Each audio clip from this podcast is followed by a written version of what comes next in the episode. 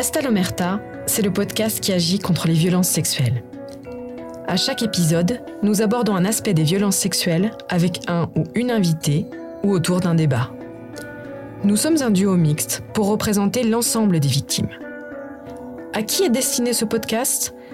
Aux victimes qui ont déjà parlé, à celles qui s'apprêtent à le faire ou à celles qui n'arrivent pas à parler. Cette émission est aussi destinée aux proches des victimes et aux personnes qui n'ont pas envie d'en entendre parler. Durant cette euh, première saison de Basta l'Omerta, nous allons aborder le parcours d'une victime avant, pendant et après les violences sexuelles. Aujourd'hui, nous recevons Bruno Clavier, psychanalyste transgénérationnel et psychologue clinicien, spécialiste de l'inceste et des fantômes familiaux. Bruno, bonjour. Bonjour. Est-ce que tu es d'accord avec ta présentation Est-ce que tu voudrais rajouter quelque chose à cela? Non, j'ai rien à rajouter. Si, peut-être, euh, enfin, spécialiste, je ne sais pas, mais en tout cas, euh, je travaille beaucoup là-dessus. Et puis, sinon, euh, le fait que j'ai moi-même subi des choses, des violences sexuelles, enfin, de l'inceste et tout ça, beaucoup.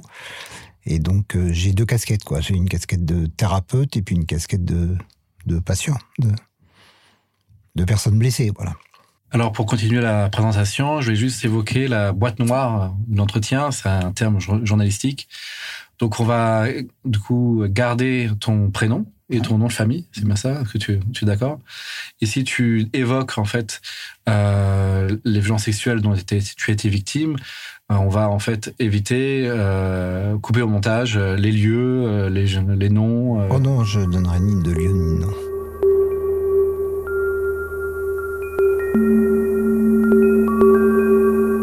Passer à la première question. Alors, je suis très content euh, vraiment que, que, tu sois ici.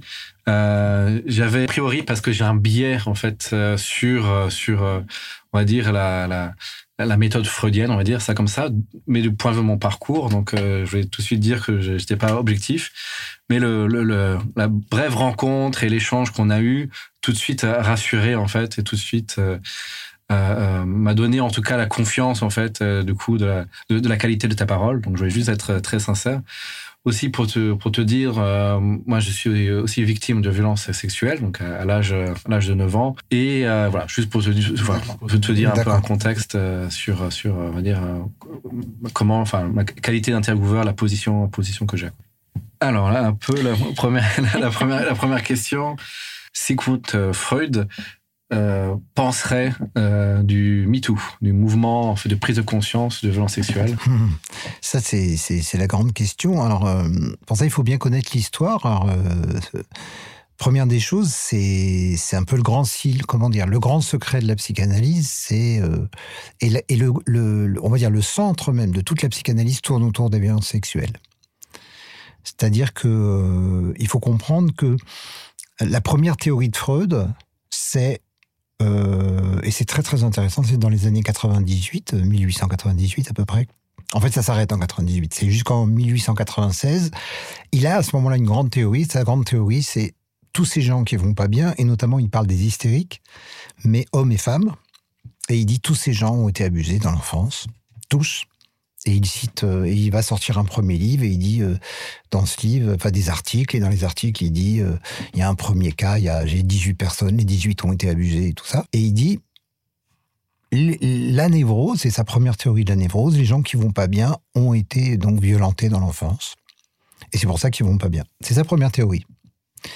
Et puis, ce qui va se passer, il va se passer plein de choses. C'est que d'abord, il fait une conférence euh, à Vienne, je pense, et puis il se fait tellement ramasser que déjà c'est compliqué, parce qu'il avait pas mis tout. C'est-à-dire qu'il se fait ramasser et puis que tout le monde lui dit vous allez continuer, vous allez, ça va pas le faire. Il peut pas parce que parce que peut-être même que là dans le parterre des, psychiatres et des psys, il y a peut-être la moitié qui est déjà en train de violer leurs enfants. Il faut faut pas qu'il fasse ça. Donc il a ce premier problème. Il a un autre problème et là c'est là où c'est plus grave, c'est que, euh, en fait, ça a été caché jusqu'en 2006 en France. C'est que son père euh, était pédocriminel. Euh, il a écrit à un ami et ça a été censuré. Et c'était le grand secret de la psychanalyse, et c'est encore aujourd'hui le grand secret de, la psychanalyse, que moi je raconte dans tous mes livres, mais ils vont entendre bientôt parce que c'est extrêmement important. C'est-à-dire, ça veut dire quoi? Ça veut dire que il fait un truc très bizarre. euh, il en parle, donc on sait ça par des lettres qu'il envoie à un, ami à lui qui s'appelait Fils, et puis il envoie ses lettres et il parle et il décrit des abus, des abus, enfin des violences sexuelles, des trucs. Il décrit ça, et puis à un moment donné, c'est trop pour lui parce que bah, il a d'une part son père qui, qui l'a fait, puis euh, on est beaucoup à penser que pourquoi pas lui? Parce qu'il dit il, s'est fait faire des fellations par mes sœurs, mes jeunes sœurs et mon jeune frère. Mais Freud a eu, euh, je crois, 19 opérations de la mâchoire. Et pour moi, euh, et pour beaucoup, il serait amnésique. Il serait amné- En gros, il serait amnésique, victime lui-même. victime lui-même, amnésique. Bon, au pire, au pire, euh, il lui serait rien arrivé. Enfin, au pire, voilà, on va imaginer. Mais il y a donc quelqu'un qui est comme ça, que, qui, qui est concerné par le sujet. Il le dit dans ses lettres. Et puis, dans une lettre six mois après, il dit j'y crois plus. Et il dit je crois plus à cette théorie-là. Donc un rétro-pédalage. Voilà, un rétropédalage total. Et j'ai beaucoup étudié la question. À partir de là, il n'en parlera plus. Plus jamais. Et à partir de ce moment-là, il dit c'est du fantasme. Et un siècle de psychanalyse et même de psychologie, parce que ça atteint euh, la psychologie en général, c'est cette idée du fantasme. C'est-à-dire, c'est en fait dramatique. Et euh, pendant un siècle, on a donc torturé sur des divans des gens qui allaient de plus en plus mal, tout simplement parce qu'on ne voulait pas entendre ce qui leur était arrivé, et notamment parce qu'on ne voulait pas tenir compte de la question de l'amnésie, parce que l'amnésie, c'est un trou noir. C'est-à-dire que euh, vous avez la méthode psychanalytique, racontez ce qui vous vient par la tête, mais comment voulez-vous raconter quelque chose qui que vous n'avez pas dans votre tête? Donc vous ne le dites pas. Donc moi, j'ai raconté ça dans mes livres, j'ai reçu des, des, des gens qui avaient fait 40 ans d'analyse. Et puis, euh, je les recevais, puis tout d'un coup, on s'apercevait que pendant 40 ans, tous les psys successifs n'avaient pas compris que ces gens-là avaient été abusés. C'est dramatique, donc euh, c'est quelque chose qui a, assez- qui a été assez terrible et qui a en plus torturé les gens deux fois. Ils ont déjà été violentés dans l'enfance, puis après on venait les torturer sur le divan en leur disant ah oui c'est votre fantasme, puis on, puis on racontait ce que moi j'appelle aujourd'hui des conneries. C'est-à-dire que euh, on n'a pas entendu. Donc et puis on ne sait pas faire. Et, euh, et ce qui se passe aujourd'hui encore, c'est qu'on ne sait pas faire avec ça parce que les psys n'ont pas appris, parce qu'on leur a pas dit. Et moi j'ai fait euh, six ans de fac, pas un cours sur ça. Moi j'ai entendu fantasme, fantasme, fantasme. Quand tu dis pas un cours sur ça, c'est pas un cours Pas sur... un cours sur le psychotraumatisme. Alors, j'espère que ça a changé parce que ça date un peu, mais moi-même, je donne des cours dans une fac. Je suis le seul à, à enseigner ça. Il y a 30 profs. Euh, j'ai demandé aux élèves, j'ai dit, mais les autres, ils vous racontent les mêmes choses que moi Ah non Et ils arrivent même à me dire, il y a un truc que qui est incroyable. Il y a une jeune étudiante de 23 ans, ça date de l'année derni- de l'année dernière, enfin, il y a six mois. Je fais un cours et tout, puis elle me dit, écoutez, monsieur, ce que vous nous racontez là, mais imaginez, moi je suis psy, parce que c'est des futurs psys. Je reçois une femme, elle me, elle me dit qu'elle a été violée. Dois-je la croire? Voilà la question qu'elle m'a posée. Et, et les élèves me regardent et ils me disent Bah oui, elle pourrait très bien mentir. J'ai dit Mais vous rigolez? Il y a une espèce de défiance installée. C'est-à-dire que, je veux dire, d'office, vous allez penser que quelqu'un va venir aller voir le psy et lui raconter euh, des choses fausses. Mais je dis C'est quoi cet état d'esprit? Vous voyez, ça, c'est un siècle. C'est un siècle de, de, bah, de faits où la psy a été complice de, du mouvement. Sauf qu'entre-temps, il y a eu MeToo. Et que maintenant, c'est plus possible. Et moi, ce que j'ai mis dans mes livres, dans mon dernier livre euh, notamment, c'est que à partir du moment où il y a MeToo, tous mes patients parlent. Mais avant, ils ne parlaient pas. Et moi, j'ai mis ça dans, euh, les années avant. hein. Moi, j'étais un des. Je me suis fait beaucoup allumer là-dessus.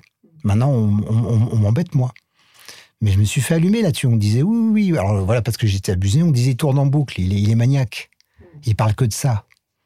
Hein, et je, raconte des choses où une, patiente qui était pendant quatre ans, elle est, elle est avec moi, je la reçois toutes les semaines. Et je m'aperçois au bout de quatre ans qu'il y a un truc qui colle pas, puis je vais comprendre dans un rêve. Et je lui dis, mais il y a un truc que vous m'avez pas dit, c'est quoi? Et elle me dit, bon, bah, je vais vous dire, j'étais abusé par mon psy avant, pendant quatre ans. Pendant quatre ans, elle me l'a pas dit. Vous voyez, c'est ça. Et MeToo, euh, l'avantage de tous les mouvements collectifs, c'est que c'est comme si la pensée était collective, les gens se mettent à parler, ils se mettent à souvenir, ils se mettent à oser penser. Et avant, ils osaient même pas penser. C'est, on sort d'un truc incroyable, quoi.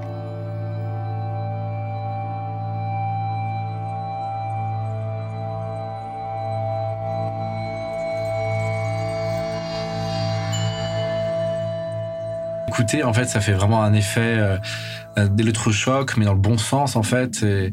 Euh, même à, alors il y a un biais de confirmation parce qu'il y a quelque chose aussi où ah, tiens ce pressentiment que j'avais eu, elle est aussi validée par ta parole euh, d'expert, ta parole aussi euh, de victime, et je trouve que ça fait beaucoup de bien en fait d'entendre vraiment une remise en question, une critique de, de dogme, de doxa en fait lié à, à psychanalyse, psychiatrie plutôt pardon.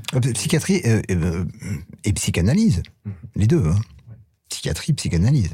Non, c'est absolument fascinant. Il y, a, une vraie, peut-être même déconstruction, une remise en question peut-être aussi, quoi, des, des, idées reçues. Et, j'ai vraiment beaucoup apprécié le fait que tu as parlé de, de, de, collectif, de prise de conscience collective, de, cerveau collectif. Je sais pas si Oui, c'est un peu ça. Et c'est fascinant en tout cas d'entendre. Euh, voilà, moi j'apprends beaucoup en tout cas sur, euh, en tout cas sur les, sur euh, sur un phénomène collectif et à quel point le, déni, l'amnésie est tellement puissant et et, le, et les violences sexuelles tellement présents en fait que ça, que ça nous rend aveugles, sourds en fait à la souffrance. Donc deuxième question, euh, Bruno, sans trahir la confidentialité de ta pratique, est-ce que tu pourrais aborder éventuellement, est-ce que tu pourrais te souvenir de comment tu as euh, accueilli la première victime? Est-ce que tu as le souvenir de la première victime de violence sexuelle C'est une question qu'on m'a pas posée, ça. Non, ok, mais, non, mais c'est très bien. La première, euh, comment j'ai accueilli, comment j'ai accueilli ça? Je crois que qu'au départ, j'avais pas. Justement, c'est assez étrange. J'ai eu plutôt des personnes amnésiques. Hein, j'ai pas le souvenir de quelqu'un qui m'ait vraiment euh, dit voilà, il m'est arrivé ça. Mais quand même, je pense à une, à une, à une femme et je vais être très honnête, je, l'ai mis dans mes livres, je l'écrirai encore. Euh, pendant une bonne dizaine d'années, moi, j'étais pas formé à ça et j'étais, je me suis trompé. Alors, je crois que j'ai toujours accueilli parce que euh, je pense que j'avais quand même euh, au moins assez de cœur pour accueillir, mais je comprenais pas. Par contre, je ne comprenais pas. Ce que je comprenais pas, c'était l'impact. Et je pense, oui, à une de mes premières euh, patientes euh, qui avait vécu un truc vraiment, vraiment grave. Ceci dit, c'était très confus. Donc même là, pour ma décharge, c'était très compliqué à comprendre ce qui lui était arrivé, mais c'était vraiment grave. Mais je pense que pour entendre, c'est là où il y a un phénomène psy qui est incroyable, c'est que tant que j'avais pas retrouvé la mémoire, c'était une connivence entre moi et les gens. les femmes, il y a beaucoup de femmes, il y a des hommes aussi, mais les femmes ne me disaient rien, et moi je leur disais rien. Et c'est quand moi je retrouve la mémoire que tout d'un coup, boum, c'est comme c'est tellement incroyable ce phénomène que à ce moment-là, les personnes se mettent à me dire et à parler, et puis moi je commence à comprendre. Mais je mets du temps. Je parle beaucoup d'analyse euh, où on a perdu du temps pendant huit ans. C'est pas c'est pas un an, c'est pas deux ans, c'est pendant huit ans. Vous recevez quelqu'un toutes les semaines et vous avez toujours pas compris pourquoi il va pas bien. Et il va pas bien parce que il, parce qu'il est amnésique hein, euh, ou parce qu'on n'a pas compris euh, l'ampleur du phénomène. Mais quand en plus vous avez ce qu'on appelle la formation classique psychanalytique qui est le fantasme, non seulement vous n'allez pas l'entendre, mais vous allez même imprimer quelque chose d'inverse. Vous allez passer, euh, vous allez donc passer votre temps à essayer de convaincre la personne que bah, globalement euh, c'est elle toute seule qui s'est fait son histoire. Hein. Moi j'ai en ce moment euh, des mails tous les jours. suite au, dernier livre que, que, que, que j'ai écrit, qui s'appelle L'inceste ne fait pas de bruit, j'ai des mails tous les jours, toujours à peu près le même. J'en ai eu un ce matin, pareil, c'est à peu près toujours la même histoire. C'est-à-dire, euh, voilà, ça fait 20 ans, 30 ans que je suis en psy, et puis euh, bah, j'ai bien aimé ma psy et tout, mais je ne comprends pas. Et, puis, euh, j'avais des soupçons. Elle m'a dit, mais non, c'est parce que vous désirez votre père, patati patata. Et puis, et puis, et puis au bout du compte, on s'aperçoit que, que, que bah non. Hein, alors on parle souvent des faux souvenirs, mais quand vous avez des gens qui passent 10, 20 ans, 30 ans en psy, c'est pas, on fabrique pas des faux souvenirs. C'est on tourne autour du pot parce qu'on ne veut pas nommer la chose qui fait peur à tout le monde et dont on ne veut pas entendre parler et dont la théorie ne voulait pas entendre parler. Voilà, c'est ça. Oui, c'est sur la question. Bon, d'abord, euh, il y a une chose importante, c'est la fréquence. Hein. On ne peut pas donner de chiffres euh, actuellement, mais, donc il y, y, a forcément une grande fréquence. Mais surtout, ce que je veux dire, c'est que une majorité des personnes qui vont en psy, qui ont un rapport avec la psy, que ce soit au niveau psychiatrique qu'au niveau psychologique euh, habituel, ont ont quelque chose à voir avec les violences sexuelles ou de façon transgénérationnelle comme j'ai avec les familles. Moi, je reçois des familles toutes les semaines. Je peux dire qu'une majorité des parents, et non pas les enfants que je reçois, mais les enfants font des symptômes parce que les parents ont été abusés, voire les grands-parents. Donc ça, je raconte ça dans mes livres et j'ai ça tout le temps. Donc ça veut dire que que globalement, donc, euh, les personnes qui vont consulter ont, pour une majorité, quelque chose à voir avec ça. Alors après, on peut me demander, mais pourquoi? Et pourquoi? Euh, Pourquoi plus que d'autres traumatismes? Parce que euh, globalement, on peut aller en psy parce qu'on a été abandonné, on peut aller en psy parce que si, parce que ça. Et puis on me dit des fois, bon, on peut aller en psy parce qu'on a eu, on va dire, des abus psychiques. On me parle de ça, ok? Mais les, violences sexuelles ont un truc très spécial et surtout l'inceste. Alors on va dire que si la violence est exercée par quelqu'un qui n'est pas de la famille, euh, souvent c'est pas loin. Mais l'inceste a quelque chose de très particulier, c'est que ça mélange l'amour et la haine. Et c'est pour ça que ça vrille le cerveau. C'est-à-dire que euh, euh, pour un enfant, un enfant, ça, c'est dès qu'il est nourrisson, il fonctionne dans bon, pas bon. C'est-à-dire, ça c'est bon pour moi, ça c'est pas bon. Ça c'est dangereux, ça c'est protecteur. Et dans sa tête, tout ce qui est d'ordre de la famille et de l'humain, c'est bon. C'est-à-dire ça, c'est bon pour moi. Et puis tout d'un coup, il y a quelqu'un de la famille qui arrive, et je le répète, euh, souvent parce qu'on a, c'est le mot violence sexuelle qui est compliqué. Parce que euh, vous avez un, grand-père qui vient et qui se met euh, à caresser le sexe d'un enfant. Il peut le faire doucement et avec le sourire. Et à ce moment-là, la personne pense qu'elle va mourir. Ça, il faut, comprendre ce phénomène-là. Donc, ça veut dire que à ce, moment-là, arrive vraiment quelque chose qui est de l'ordre de l'impensable, c'est-à-dire comment cette personne qui est censée m'aimer, que j'aime, que j'aime très fort, comment elle me fait ça? Comment celui que j'aime puis peut me tuer? Bam Le cerveau disjoncte et vous allez trouver bah, parfois justement des maniaco-dépressifs. Qu'est-ce que c'est maniaco-dépressif? C'est bon, pas bon, bon, pas bon, on ne sait plus. C'est-à-dire, ça n'a pas de sens pour un enfant. Ça n'a pas de sens que celui qui me protège, c'est pour ça que je vois dans les dessins des enfants. Souvent, j'ai vu des dessins d'enfants qui, je me rappelle d'un enfant comme ça, il avait dessiné un, il avait dessiné un pompier pyromane et, et, des voleurs dans une voiture de police. C'est exactement ça. C'est-à-dire que c'est le pompier pyromane. Il met le feu et en même temps il éteint, vous comprenez pas. Donc, euh, c'est ça qui va faire la folie. C'est plus déjà qu'un autre humain me fasse du mal, on est proche de la folie. Mais, c'est un autre humain à la limite. À la limite, on peut comprendre ça. Hein. On, est dans une période de, guerre en ce moment. On parle de ça. On peut à la limite comprendre, et encore même pas, si vous regardez la guerre actuelle, on va pas parler de politique, mais, mais c'est un peu ça. C'est-à-dire, euh, quelqu'un de ma famille, euh, voilà, est en train de m'attaquer moi. Je ne comprends pas. Et c'est de ça dont il faut parler, et c'est ça qu'il faut qu'on met des années à soigner parce que je crois plus en rien, je crois plus en moi. Hein, euh, tout à l'heure, il y a quelqu'un qui a dit, qui avait témoigné, il a dit, euh, c'est drôle, je connais le même truc. Il disait qu'il s'aimait pas en photo. Moi, je me déteste en photo. Je me suis toujours détesté. Je me regardais pas dans la glace. Je me regarde pas dans la glace. Bon, je le, me regarde un peu mieux. Ça veut dire qu'à ce moment-là, j'aime, je ne m'aime plus. J'aime plus les humains. J'aime plus rien. Souvent, d'ailleurs, on, préfère les animaux. Vous verrez qu'il y a beaucoup de gens qui finissent avec les animaux comme ça. Bah oui, au moins ils ont une espèce de, confiance dans l'animal qu'ils n'auront plus dans l'humain. Quoi. Donc c'est important. Je pense que quand tu dis ça, euh, je pense qu'il y a énormément de, bah, on pense à énormément de gens euh, autour de nous, célèbres ou pas célèbres. Bah moi je pense à euh, Brigitte Bardot. Vous regardez Brigitte Bardot, je pense avoir entendu qu'elle avait été abusée, mais elle, a tout pour avoir été abusée. Ah, oui, oui, tout à fait. D'accord. Hein, et elle, elle déteste les humains. Elle a dit, elle a même dit à un moment donné, je m'en fous sur la planète s'il n'y a plus d'humains, je préfère, je préfère les animaux. On n'aime plus l'humain. Donc voilà.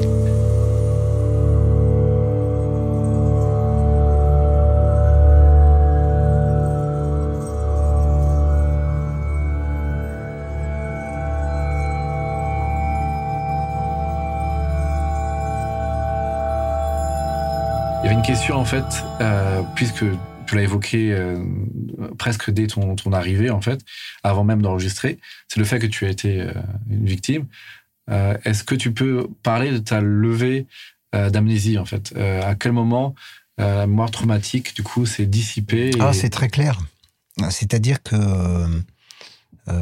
et c'est drôle parce que c'est un rapport avec la, avec la psy, la psychanalyse. Je, vais faire en deux étapes 12 ans de psychanalyse et, et ma mémoire n'est jamais remontée. Et en fait, ma mémoire, elle est remontée. Euh, euh, voilà, puis en plus, j'explique, je, l'ai mis dans, mes livres, que mon, psy que j'aimais beaucoup, qui était super, euh, mais il s'est complètement planté. Il, m'interprétait des trucs, c'était du n'importe quoi, c'est des phrases de l'époque, faut comprendre. Moi, j'étais là, je disais, bah, mon premier souvenir d'enfance, c'est je suis couché et je me dis, il va venir, il va venir. Bon, c'est ça mon premier souvenir d'enfance. Et lui, il me dit, euh, vous n'avez pas eu de père à l'âge de deux ans et demi, c'est votre... Et attendez, la suite, c'est votre, c'est votre désir homosexuel d'avoir un père. Et, j'ai, et je l'ai, entendu pendant 12 ans. Bon, euh, lui, il pensait, c'est, c'est pas il pensait, il était, il était formidable cet homme-là, mais il pensait comme tout le monde à l'époque. C'est le fantasme, votre désir homosexuel d'avoir un père. C'est-à-dire avec tout un tas de trucs très compliqués dans la psychanalyse sur la question de l'homosexualité, parce que euh, parce que Freud euh, à tous ses patients il disait ah vous avez l'homosexualité refoulée, c'est lui qui a une homosexualité refoulée, c'était Freud. Bah, qu'est-ce que c'est que d'être abusé par son père, sinon être un homosexuel de fait? C'est ça la question. Donc, euh, vous voyez, la théorie était, elle était incroyable. Alors, moi, j'avais pas la mémoire de, ça. Et ce qui s'est passé, c'est que c'est, je le raconte, c'est principalement un maître, un maître chinois de, de chi qui m'a qui m'a manipulé. Puis il m'a, dit Oh là, mais euh, j'ai limite un peu, je l'exagère avec l'accent chinois. Il me disait Oh, t'es tout bloqué comme ça, on va débloquer. On va débloquer le corps, l'énergie tout bloqué. Alors il, me fait des manipulations, bam je, je, sens, mais comme si j'étais boosté, mais je dors plus pendant six mois. Alors je vais le voir, puis il rigolait, il comprenait pas. Et puis je dors plus, et puis puis puis je dors plus. J'ai compris pourquoi je dormais plus. Et là les rêves arrivent, pam pam pam, toutes les mémoires, toutes les mémoires. Et là c'est euh, 13 ans de 13 14 ans de, cauchemars. J'en ai fait euh, cette nuit encore parce que malgré le travail, pouf, ça revient. Ça parce que j'ai ce qui est revenu d'abord, c'est dans la pension. J'étais en pension de 5 ans à 6 ans et là avec, avec mon frère, on a été violés pendant six mois à peu près. Je sais quand ça s'est arrêté, j'ai retrouvé tout, mais il m'a fallu une reconstruction pendant plusieurs années pour comprendre, parce que j'étais amnésique. Et puis il y a ça, puis ensuite, moi, j'avais été euh, violé par mon frère, donc je, il est mort, donc je peux le dire, et puis il s'en serait pas caché, euh, quand j'avais 8 ans, mais euh, je me suis aperçu dans mon travail que c'était avant. Et puis je suis arrivé après à une piste assez incroyable qui serait mon grand-père maternel. C'est-à-dire, où je travaille encore là-dessus, et du coup, ça m'a fait comprendre des tas de choses dans ma famille, euh, tout ça par rapport. Donc, c'est beaucoup. Euh, mais c'est parvenu par la psy. la psy a peut-être euh, ouvert le chemin, éventuellement. Mais, mais c'est revenu par l'énergétique. C'est intéressant. Ça veut dire que quand on, est violenté, vous avez tous les aspects. Hein. Je dis, il y a toujours quatre aspects, en gros, qui vont être attaqués. Vous êtes attaqué dans votre corps physique. C'est-à-dire vous allez avoir des maladies physiques à cause de ça mais qui vient, vont venir avec l'âge. Ça ne vient pas tout de suite. Et des maladies caractéristiques que je connais, que je repère dès que quelqu'un a 3-4 maladies comme ça, c'est bingo. Je lui dis, ah bah, il vous arrive quelque chose. Alors, ça va être dans le corps, ça va être dans l'énergie, l'énergie coupée, ou alors l'énergie, elle, elle est, vous avez des gens inertes, ou alors des gens qui sont en surchauffe. Moi, c'est un peu mon cas, nerveux, là, vous voyez, comme ça. Ah, ta, ta. Je les reconnais, moi, les gens comme ça. Ils sont tout le temps. Euh, ils sont des piles électriques parce que c'est, le circuit électrique a été un peu explosé, quoi. Donc ça va faire ça, ça va faire des cognitions. Quand je dis des cognitions, c'est-à-dire que ça va rendre euh, ultra intelligent et ultra bête. C'est-à-dire que c'est Ferenczi, un disciple de Freud, qui disait que ça, va provoquer une hypermaturité chez l'enfant, mais une débilité toute la vie. Des fois, je me sens débile. C'est-à-dire que quelqu'un qui a abusé, il y a des trucs qu'il peut pas comprendre. Il peut pas. Je vous assure, je vois des, des trucs par rapport aux gens qui sont abusés. C'est c'est toujours très drôle. Donc voilà, ça c'est encore un autre domaine. Ben voilà, ça fait, euh, oui, la cognition, l'énergétique, euh, le physique et évidemment le mental. C'est-à-dire l'affectif, je veux dire. L'affectif est complètement. Euh, donc moi, l'image que j'ai dans les violences sexuelles, c'est que les gens sont cramés, c'est du feu. Et c'est comme ça que je vois dans les dessins d'enfants. Dès que dans les dessins d'enfants, il y a un incendie et tout ça, je sais qu'il y a des violences sexuelles. Et dans les cauchemars des gens, dès qu'il y a un incendie, et aussi dans les quand vous avez un ado qui met le feu à une maison, par exemple, il faut tout de suite aller chercher de ce côté-là. Euh, les pyromanes, il va falloir qu'on comprenne que qu'est-ce que c'est qu'un pyromane, s'il n'a pas un rapport avec ça. Qu'est-ce que c'est que ce mec qui veut brûler une forêt euh, Il en brûle une, deux, trois, il va en prison, il retourne. C'est une question de feu, parce que c'est une question de court-circuit. C'est-à-dire, pour l'enfant, c'est trop fort. Ce qui lui arrive, c'est insoutenable. Il peut pas. Il peut pas gérer. Alors, soit il meurt, soit il va euh, bah, faire tout ce qu'on connaît, et notamment l'amnésie, coupe le compteur. Et si vous remettez le compteur, il, vient, il devient taré. Donc, il faut pas remettre le compteur comme ça. C'est tout ça, il faut, il faut qu'on apprenne. Il va falloir qu'on travaille ça. Que c'est la psy, elle doit s'occuper de ça avant de s'occuper de bêtises euh, moins intéressantes. Faut déjà, faut s'occuper de ça. Eh ben, Bruno, tu vas voir que la dernière question, elle est très simple. C'est tout simplement, est-ce que tu aurais un mot de la fin ou quelque chose à rajouter sur euh, tout ce que tu viens de nous dire Pas forcément une question, mais l'idée de, de, faire un petit résumé des choses et, puis peut-être de s'adresser, parce que c'est souvent le cas, à des gens qui eux-mêmes ont été violentés ou qui pensent l'avoir été. Hein, parce que ces, ces personnes-là, après, bah souvent d'ailleurs, elles me reviennent après. Euh, d'être patient, d'être quand même très patient, parce que c'est un chemin très long, très, très, très compliqué, mais qui va changer parce que euh, bah moi je participe et je milite pour qu'on aille mieux, enfin comment dire, qu'on change justement au niveau de la psy pour qu'on gagne du temps et qu'on aille plus vite. C'est-à-dire que moi j'ai peut-être l'avantage d'avoir des, surtout je vois les patientes jeunes, euh, elles s'en sortent mieux. Hein, mais, mais quand vous avez des gens comme ça qui ont fait 30, déjà 30, 40 ans de thérapie pour rien, c'est compliqué. Ça arrive à 50, 60 ans, et puis on n'a on les a jamais entendus, on n'a jamais compris.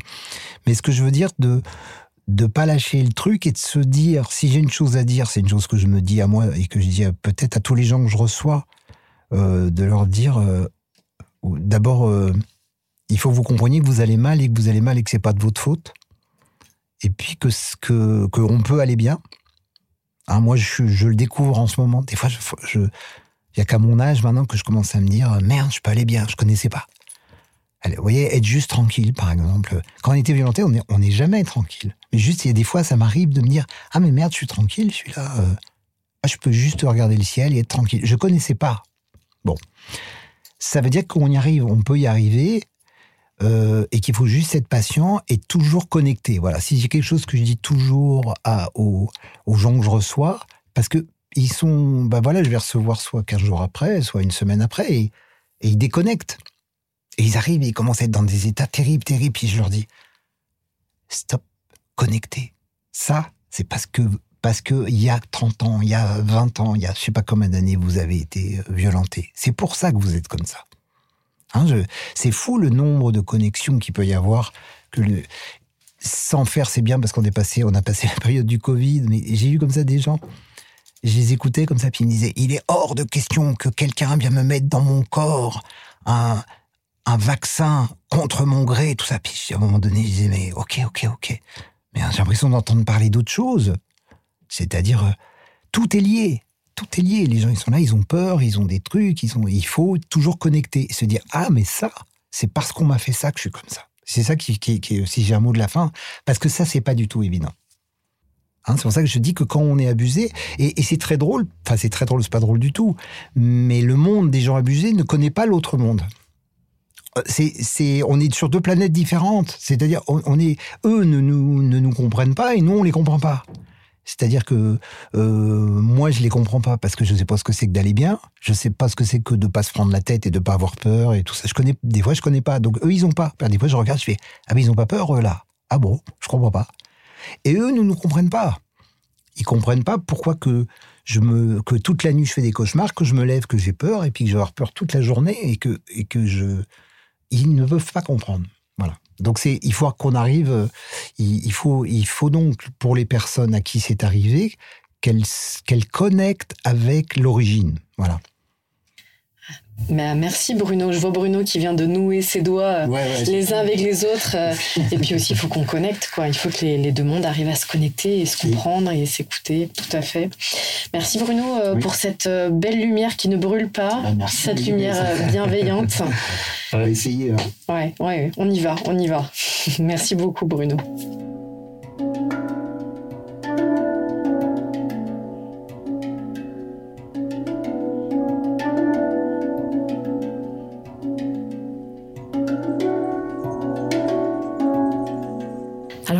Dans l'interview de, Bruno, euh, c'est très très difficile de choisir quelque chose parce qu'il y avait tellement de choses, c'était tellement dense et éclairant. Hein. il y a vraiment le principe de la lumière qui est tout le temps revenu euh, chez lui, la lumière qu'on fait quand on, quand on prend conscience. Euh, et, il y a eu bien sûr l'épisode de l'agression qu'il a reçue de la part du neuro... Non, pardon, du pédopsychiatre c'est vraiment moi ce qui me frappe le plus, c'est comment il arrive à, relier ben, cette prise de conscience personnelle en tant que victime de la prise de conscience euh, ben, dans, sa, dans sa pratique euh, professionnelle. Et ça, c'est vraiment tellement encourageant d'avoir de, des personnes comme ça qui, qui en, l'ayant vécu, savent écouter maintenant ce que les autres leur confient de manière professionnelle. C'est vraiment ce dont on a besoin aujourd'hui.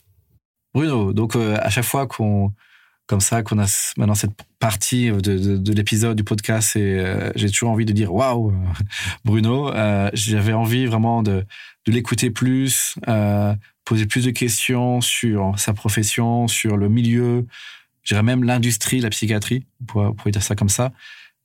Ses forces qui témoignent je suis très étonné en fait du choix. Moi je connaissais pas Bruno pour être totalement franc au début, j'avais vu sur son site, quand on avait préparé l'émission, euh, enfin le podcast, j'étais pas enthousiaste. J'étais un freudien, j'avais un gros billet. Parce que, euh, pourquoi? Parce que j'ai victime d'un euh, viol et, quand j'avais commencé à, suivre des, des thérapies, j'étais tombé sur un freudien et c'est affreux. Un freudien, il te parle pas et tout, il te dit ah tiens c'est ça. Quand tu dis, tu dis que tu dis un truc, il va peut-être à la fin dire que ça évoque, que c'est un truc refoulé. Bref, je sais pas si je suis clair, mais c'est juste que euh, j'avais un gros a priori, donc j'avais quand même dit quand j'avais posé des questions et au tout début, j'avais mis carte sur table. Mais c'était un enchantement euh, de l'écouter, un enchantement de connaître aussi que c'était aussi une victime. Euh, je me suis mis dans un état vraiment de confiance et, je, et de respect de sa parole. Je vais lire ses livres de manière assidue et c'est une vraie belle rencontre. Donc merci Mathilde d'avoir choisi ce candidat. Je voulais aussi dire un dernier point, c'est au début, je disais, oh merde, c'est un homme, on a un deuxième homme, c'est le deuxième épisode, qu'est-ce qu'on va faire, tout ça. Et une autre voix me dit, euh, c'est pas grave, il y, aura d'autres invités. Sa parole est, d'expert et aussi de victime très importante. On, voilà, le traumatisme, euh, entendre son traumatisme m'a touché et je suis sûr va toucher euh, d'autres personnes. partie euh, carte blanche. Euh, on a deux minutes, Mathilde, pour euh, évoquer, parler, explorer, faire découvrir en fait un livre, une recommandation, quelque chose qui nous a touché, quelque chose qui nous résonne en nous. Donc aujourd'hui, je vais de nouveau être dans la catégorie recommandation et tout ça, mais lié aussi à mon histoire personnelle. Ça va être le film Mysterious Skin, je crois qu'il date de 2006, de Greg Arakin peut-être 2005, ouais. Greg Arkin, c'est qui? C'est un réalisateur indépendant américain euh, qui fait des films très controversés. Euh, petit budget, très trash, beaucoup de cœur par contre. Et euh, ce film en question a casté, comment s'appelle? Gordon Lewitt. C'est quoi son nom? Joseph. Joseph Gordon Lewitt à ses premiers rôles. Euh, et c'est l'histoire de deux ados, en fait, mais ça commence d'abord euh, en tant que eux, en tant qu'enfants. Ils ont été, en fait, euh, violés par leur coach de baseball. Donc c'est quelque chose qui se passe énormément en fait dans, dans bah, aux États-Unis ou enfin un peu partout en fait. C'est dans le milieu du sport en fait beaucoup de coachs utilisent leur avantage leur domination pour en fait euh, voilà euh, faire subir des, choses atroces. Et, euh, c'est un film très trash très frontal en fait. C'est carrément ils reproduisent les scènes d'agression l'agression. C'est vraiment presque insupportable à voir.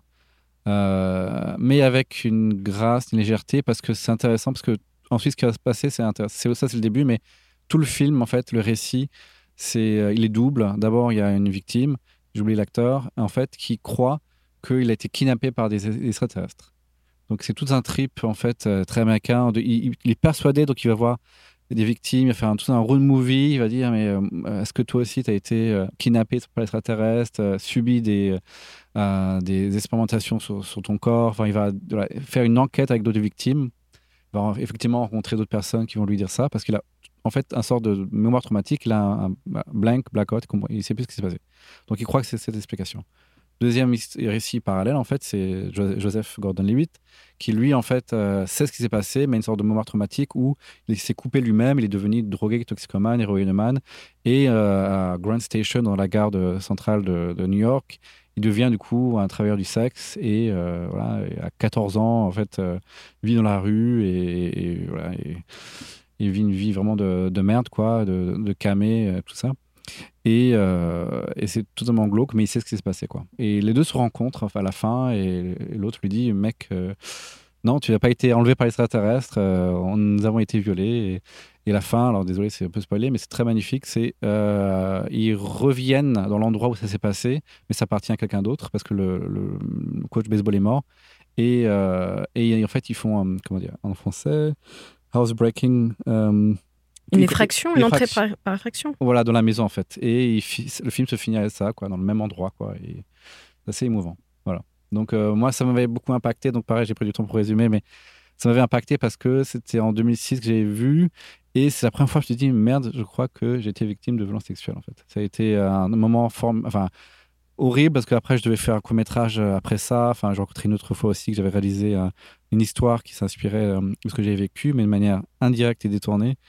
Et c'est le film qui m'a donné une claque et qui m'a donné des mots, en fait, à ce qui se passait. Voilà. Donc, euh, et c'était pas du tout voulu. Quelqu'un m'avait recommandé ce film. J'avais vu avec d'autres gens, donc je sais pas ce que je voyais. Voilà. Donc, c'était très, très dur. J'ai fait des cauchemars après ça, mais ça m'a beaucoup libéré. Ouais, merci pour cette recommandation. Moi, je le connais pas, du coup, j'irai le voir. euh, le voir avec beaucoup beaucoup d'intérêt. Euh, pour mon coup de cœur, bah alors tu vois, on est vraiment euh, en équilibre et en, parallèle, parce que moi aussi, je voulais parler d'un film et d'une héroïne de film. Là, depuis quelques années, on a le bonheur de voir de plus en plus de grands personnages féminins dans les films, les séries. Ça fait du bien de voir enfin le monde à hauteur de femmes. Et je voulais vous parler, alors je suis sûre que tu l'as vu ce film, c'est bien sûr Mad Max Fury Road hein, de George Miller.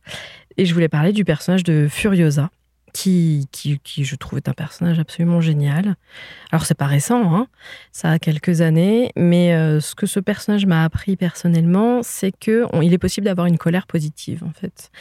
Euh, souvent, la colère, on la rejette, on dit que ça, ça nous bouffe, ça nous détruit de l'intérieur, et c'est vrai que si on reste statique face à sa colère, bah oui, là, euh, notre énergie, elle tourne en rond, elle nous bouffe les intestins. En revanche, Furiosa, elle se met en colère, elle pose des actes, elle va aider les femmes euh, séquestrées euh, par le grand méchant, je me rappelle plus de son nom. Elle va aider ces femmes à traverser le désert, elle va essayer de retourner vers ses racines, et elle va poser des actes, et même quand elle, elle échoue, elle, continue.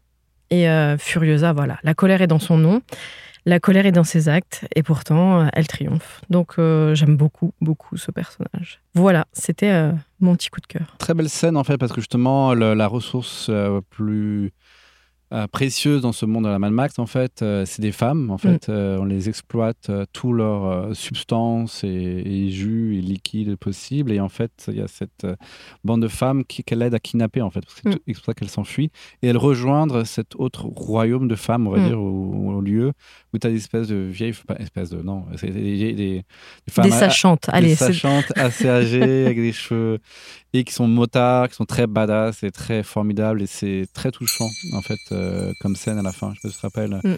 Tout un il y a une transmission de connaissances des anciennes vers les, les nouvelles, ouais, effectivement. Ouais. Très intéressant. Matrimoine. ouais. Mm, mm. La prochaine fois, on recevra Arnaud Vohalan, écrivain et plaintier. Plaintier, le policier qui recueille les plaintes dans les commissariats.